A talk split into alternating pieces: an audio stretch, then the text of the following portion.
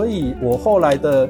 心得就是，如果是一天来回、当日来回的那个吼，OK，还蛮建议参加的。如果两天一夜的，可能就要看一下，就变数比较多。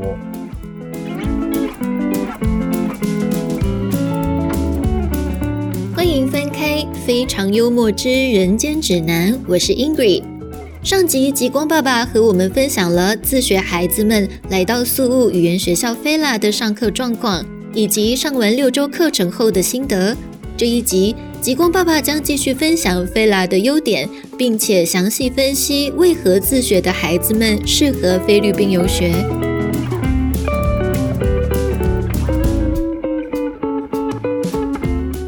可是这个对学生对。去学校的学生来讲，我们就是不好去判断这个东西，可能就是有参加了才会比较知道。所以很多成年学生他也会倾向后来都是自己邀同学组团找外面的旅行社来来处理这样子。其实我当年去的时候，我也是刚好遇到那种很外向的学生，然后他们自己出发前也都已经找好那种要，比如说必做清单，然后一个一定要去哪里。对。然后他们一到学校开始联系旅行社，所以我我去的那间学校，其实他们是没有提供周末的旅游行程的，就是说校方并没有去安排这些东西。我觉得这样也不错，像是菲拉这样子的，他等于说可以给学院有很多选择，你可以当一个无脑的跟团者，对，然后就。就是 follow 学校的这个行程，或者是说你也可以自由行，自己去规划。甚至我们去年也有学员跟我分享说，他就是直接去买 KKday 或 Klook 上面的套装，这个也是一个方法。对，所以其实现在对于对于旅游的部分，它的选择是很多的。对对，现在选项真的很多。对你也可以综合学长姐们他们的。参团的经验再去评判说，哎，是参加学校的好，还是自己安排好，还是说，哎，就是直接发罗学长姐他们的那个 package 这样子去去操作也可以。没错，没错。对，只是说学学校的就是比较，他他就是提供一个选项，嗯，但是它的品质落差真的比较大，因为还有一个原因是因为你要看参与的人是谁啦。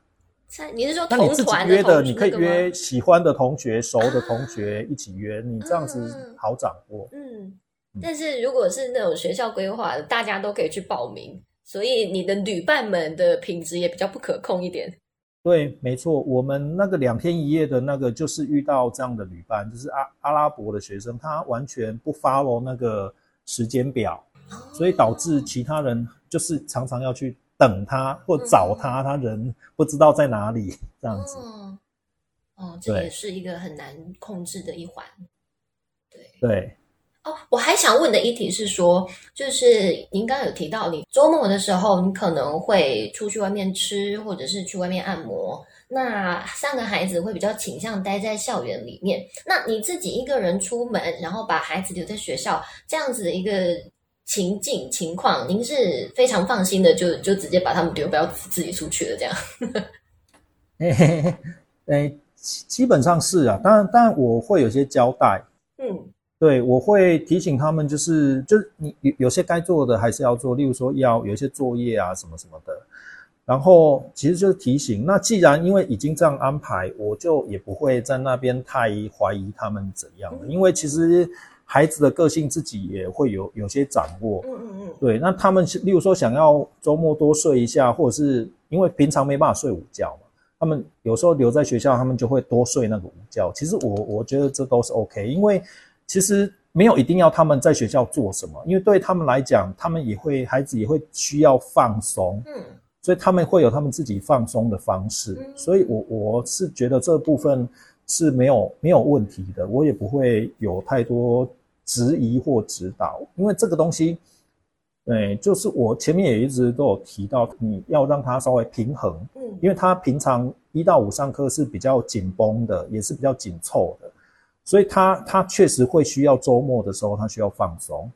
那因为既然我带他们出去的活动，他们没有特别喜欢，他们又没有要爱逛街或什么，也没有一定像我，诶，要去外面吃一些不一样的东西。那其实我也尊重他们想留在。学校的的这个想法跟需求，我的意思是说，就是让这三个孩子独自待在学校里面，呃，也不能说独自，因为学校也一定还是会有其他的学生，但是是在一个家长不在身边看着的这个状态。那作为家长，这个心境是说，哎，这个学校的环境是足够让你信任，让让你不需要时刻盯在他们身边的这样子。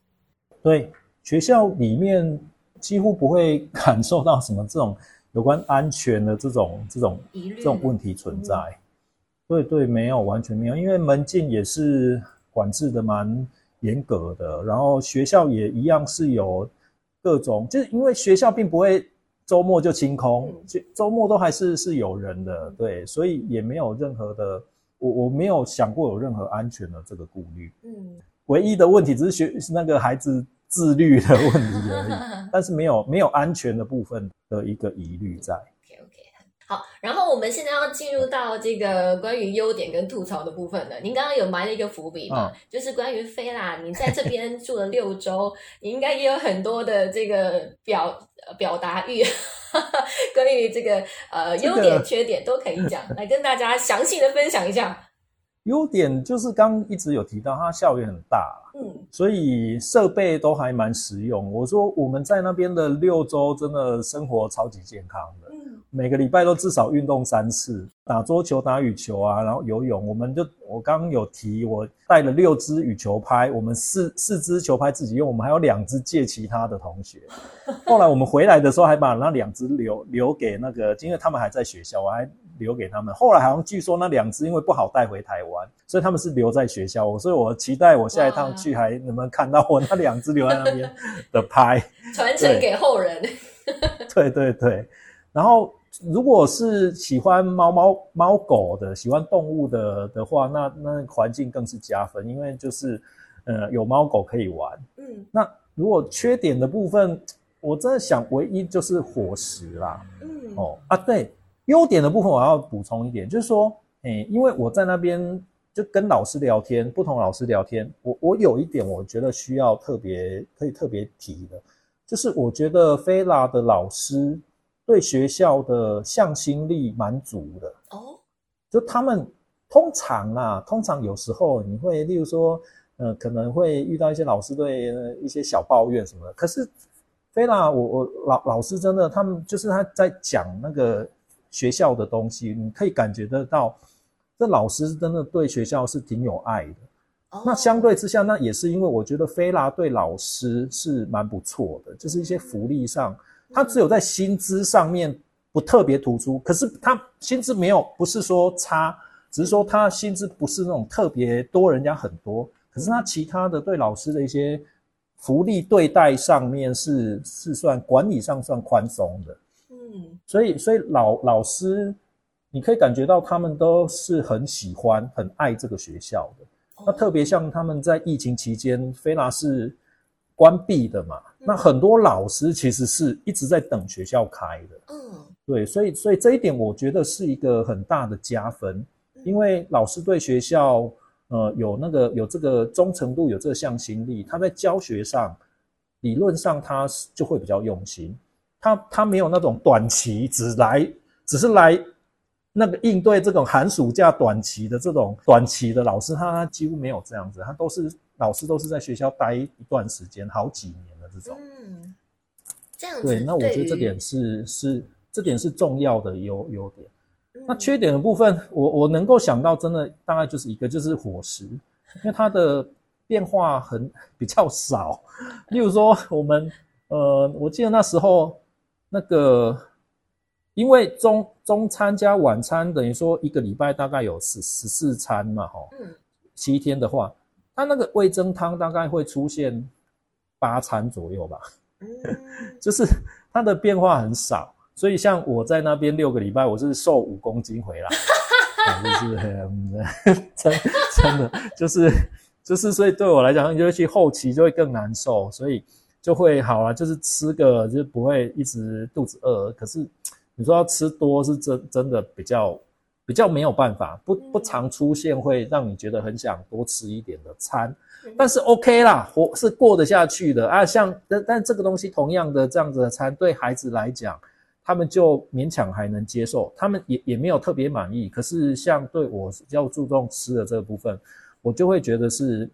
哎，有比较大的改善的空间的。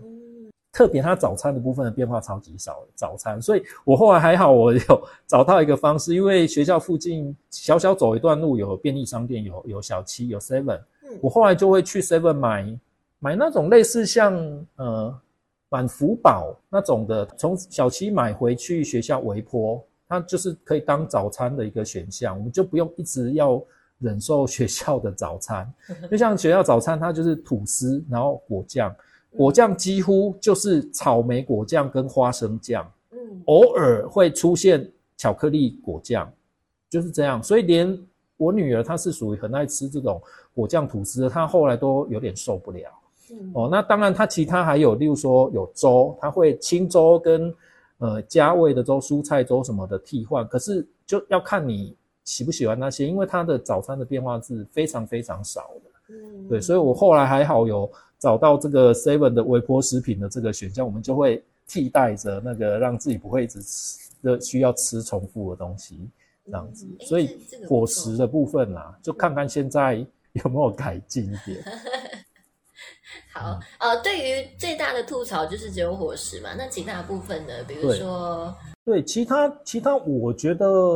我觉得都是小事，因为基本上他语言学校他还是诶。虽然说是教育啦，但是他也算是服务业，所以基本上他对学生的需求都，他我觉得他都是有顾到的。特别菲拉这样这个一个算是老牌，又是信誉还蛮不错的学校，它大部分的东西我觉得都 OK。就是前面有提到的一些对自己课程的东西，那种自己要有想法，有想法，然后愿意去沟通，那他就有机会调整。其他的我觉得都是。瑕不掩瑜，就是说，他大部分我们在那边的生活都是很愉快的，包含像那个他们有那个树务的，就是说在帮你清扫啊、打理房间的，这个他们的态度也都很好。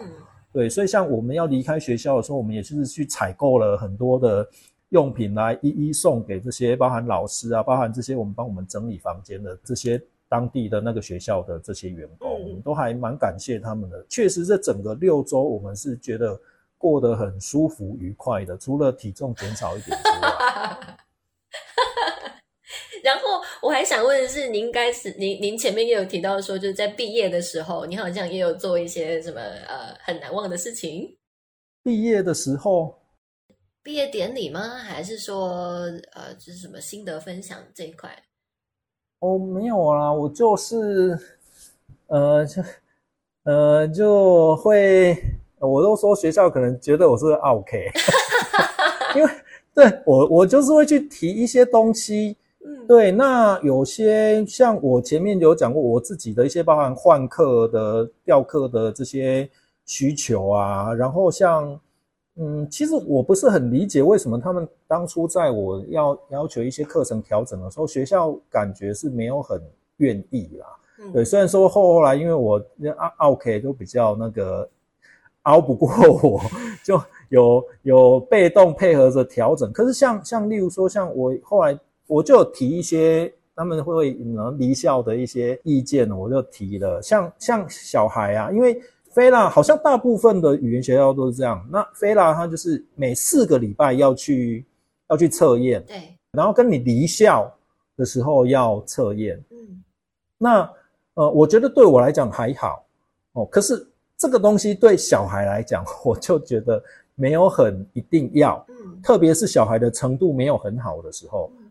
你那种，因为他不会因为四个礼拜突飞猛进。是，当你程度还是比较基础程度的时候，因为语那个语言英文，它的学习曲线前面一定是平缓的，你后面要整个单字量、文法具备之后，你后面稍微才有起飞的条件。是，要不然你前面的学习曲线是平缓的，你在那边四个礼拜，你不会突飞猛进，不可能的，你不会忽然脱胎换骨，这是不可能的，这是不切实际的。所以你每四个礼拜的那考试，你只是。就是在那边又让小孩想起来我很烂，就是我英文很烂的这件事，你知道吗？对，而且他们甚至有时候第一、第二次的考试会考得比入学那次，就是四周后的考试，有时候会考得比入学还差，因为他入学那次可能猜中的比较多，啊，啊，四周后猜中的比较少，那个分数上呈现怎么会感觉反反而退步？嗯，所以像我我就会去提说这个东西哦，成年学生的话你可以用这个方式，可是如果是小孩的话，嗯，你应该可以让小孩自己选择他要不要考这个四周之后的这个验证的这个考试，他可以选择不。哦，那这样子是会对整个孩子的这个学习上，你不要每四个礼拜就来打击一次他嘛，是 这样子。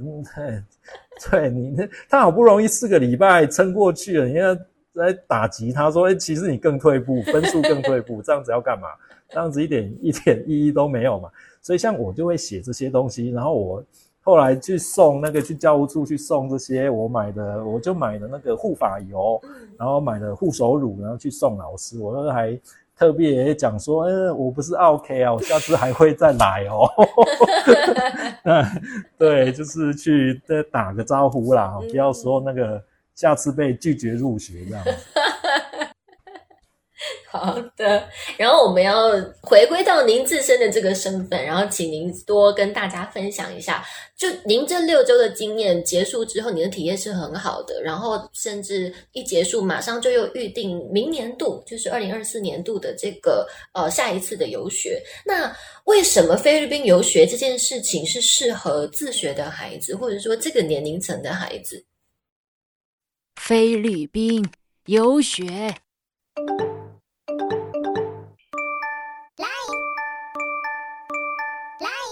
资讯爆炸的时代，到底该听谁的？地加底加啦！地加游学的每一位顾问都有菲律宾游学的亲身经历，可以给你真实又中肯的建议和经验分享。秉持三大信念：诚实、底价、负责，安心游学，交给地加。我觉得就前面有提过，它的费用上来讲，真的是。因为这比一比较就就知道，就是差差很多，真的差很多。对，所以像我稍微算了一下，我在那边六周，那一个人的花费，包含机票啊，包含所有的这些是出去吃啊，然后出去玩啊什么这些，一个人大概是十万块。而且这个是在我们没有特别节省的情况之下，就是说，哎，有。要要花什么就用，要花什么就用的情况之下，那如果有稍微去调整或控制一下，我觉得它还能够更低。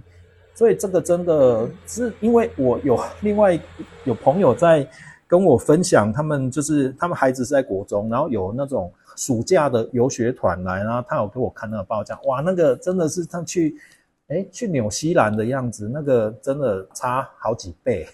对，所以这个当然是一个现实的问题。就是以费用来讲，我觉得它是相对之下能比较能负担。那再来就是，也是刚刚有提到，它一对一的这个方式，我觉得很适合小孩，因为小孩他在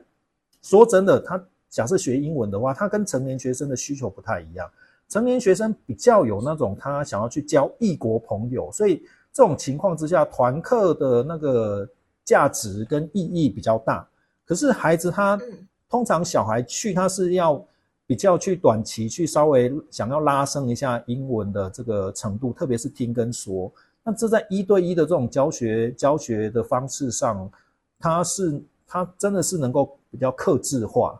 那也比较能够贴近到孩子的一个状况，跟去调整成呃适合孩子的一个方式。那你如果是在一些团课，团课基本上你那种。四个礼拜、六个礼拜的团课，那个影响我我觉得真的很小，因为孩子能够躲在团体里，他他可以 很就是这样子活过去，你知道吗？他不像一对一，老师问你，你就是得回答，因为没有第二个学生嘛。但还不是说轮流点学生团团体班就点学生轮流回答嘛？那你一对一，你就是你就是要，所以他那个，我都说像孩子在那种一对一的这种课程上。他就有点像在《七龙珠》里面那种精神时光屋，你在那边的一小时，可能是在台湾的一个礼拜或一个月学英文的那种感觉，所以它它其实是很适合短期的的的的这个部分，所以它整个的费用上非常合理，然后它一对一的这个课程是很适合你想要冲刺英文，特别是孩子的这种特质化的教学，所以。我这还蛮推荐的，扎实。对，所以我回回来跟一些朋友聊一聊之后，我也好好多朋友都，我已经有朋友就是在我介绍之下已经已经去回来了，然后也有其他很多朋友在在问，又都又都约了你们你们公司的代办要去了解这个这个部分的一个的状况，对。啊，你都是直接推菲拉吗？我我没有，我没有直接推菲拉。我当然我会分享的就是菲拉的状况，但是因为我也没去过其他的，所以我都是跟他们讲说，你就是找到一个好的代办，那当然我是很推荐地家，对，然后就是找到好的代代办，然后把你的需求告诉他，代办会给你意见哦。那当然，他如果想要特别了解，他如果想要特别问菲拉的实际状况，他当然可以来问我，OK，我会跟他分享。哦，可是这个东西就是看每个人是抱持怎样的需求、怎样的目的去那边。我也不认为菲拉是唯一的选项、唯一的答案。对啦，因为青菜萝卜各有所好嘛。有些人就是喜欢离市区近，对对对。有些人是喜欢学校的设备要很移花的。没错，没错，没错。那刚正好菲拉是适合我们的需求，是适合我们家这样子。好，最后一题哈，我想请极光爸爸跟大家分享一下，说就是给后面要在要去飞啦的亲子组合一些建议，比如说事前的准备，这个准备包含行李，或者是说心态上的建立，然后还有就是反正就是各式各样的建议，你能够想到的，对，能够给的越全面越好。好，我觉得这个东西亲子都要有正确的心理准备啦。所以这个东西，当然他，我觉得他也很考验平常你的亲子 亲子的互动状况是怎么样。是。那对，那我觉得，嗯，像我我一直说哈，要因为那边的生活有对孩子来讲也有他有压力的部分。嗯。所以，我真的是觉得，如果说是亲子去去那边，家长不要太不要太像直升机家长，就是跟得太紧。嗯。因为这样子，孩子他在。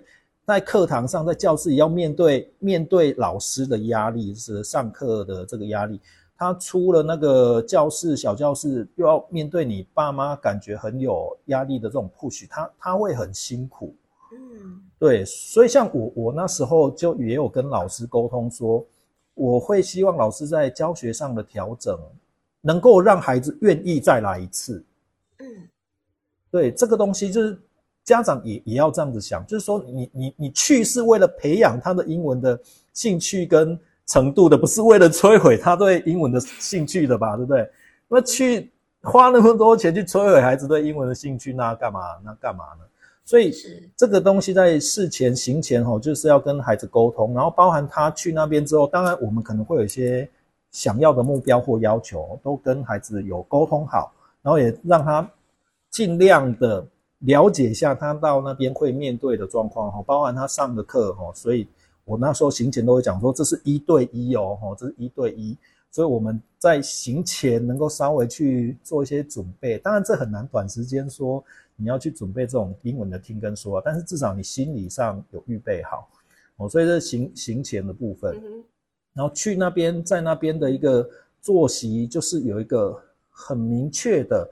呃，要求跟跟一个规律哦，就是几点起床，几点睡觉，然后哦晚上的时间可能会需要孩子做一些什么事，这些都都讲好哦。然后如果搭配一些小的，像我说单字考试的小奖励，让孩子有一些正面的一个东西可以期待，这个东西也是可以安排。然后也是前面有讲到，第一周很关键，我要。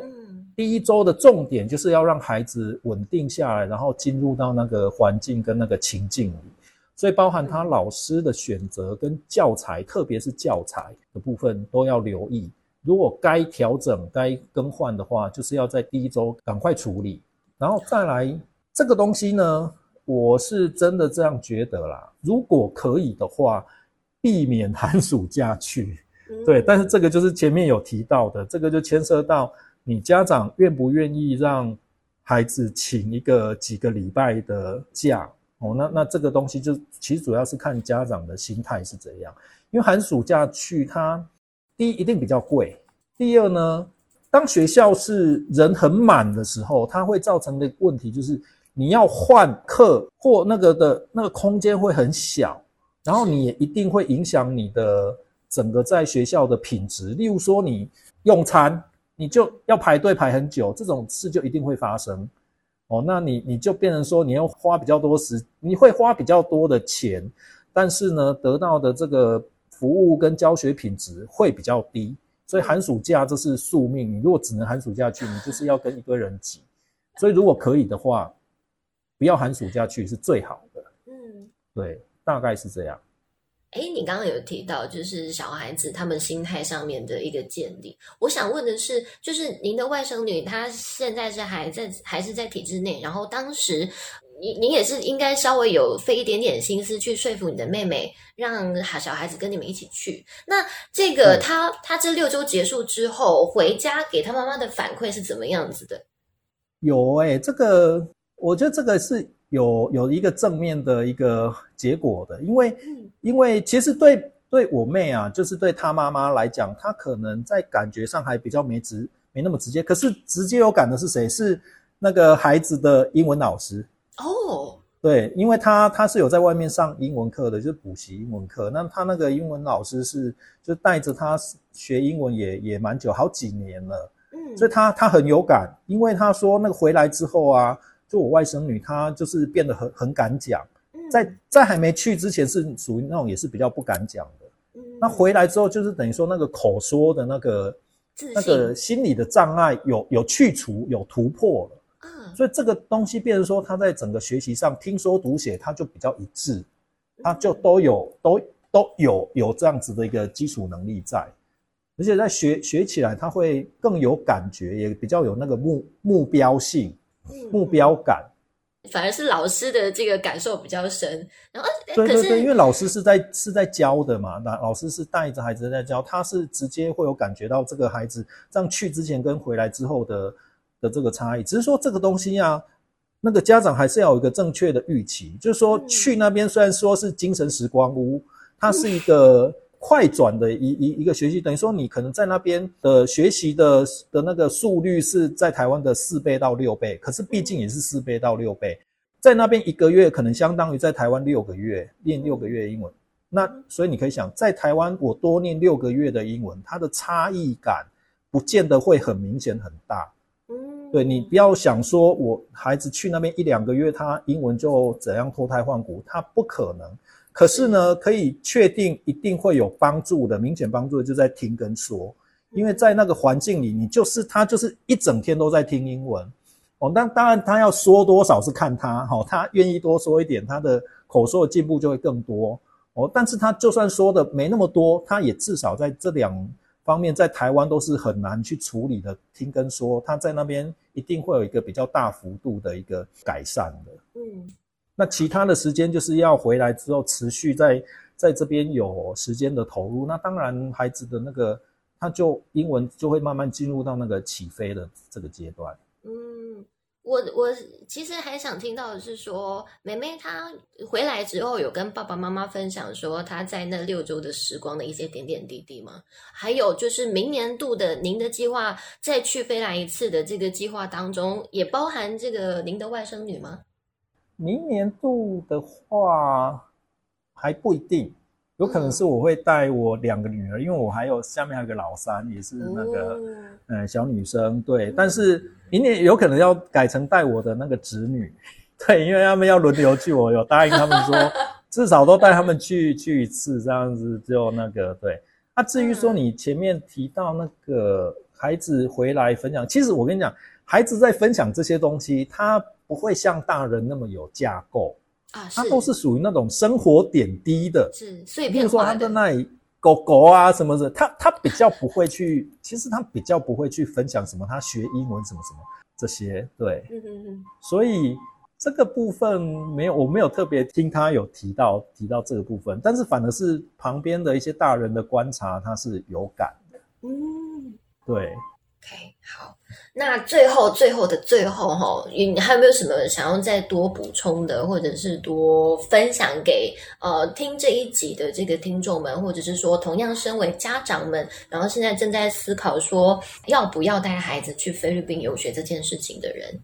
有没有什么要多做补充的？我觉得亲子部分，通常家长会这样啦。一开始做这件事都是为了孩子，但是真的我我自己的经验去，我发现到哦，这个这样子的一个历程，这样的一个经验体验，我觉得。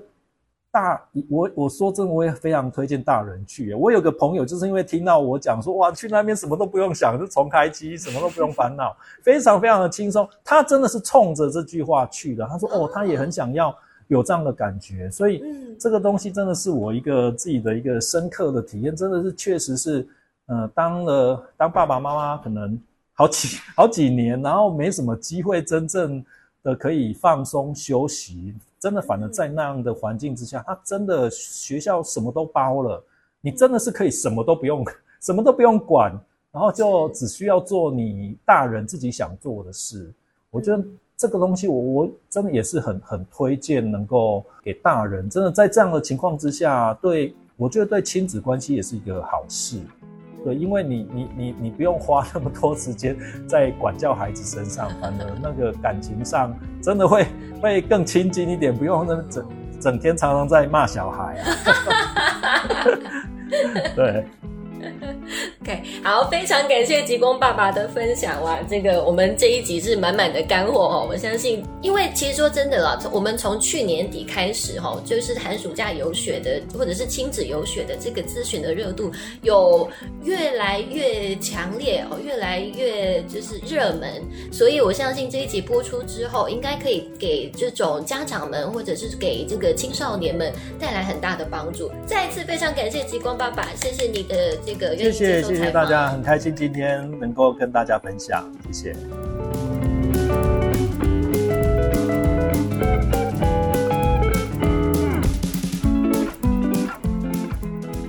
以上是自学生家长极光爸爸的全部分享。想听更多学长姐分享有趣的故事，请锁定《非常幽默之人间指南》。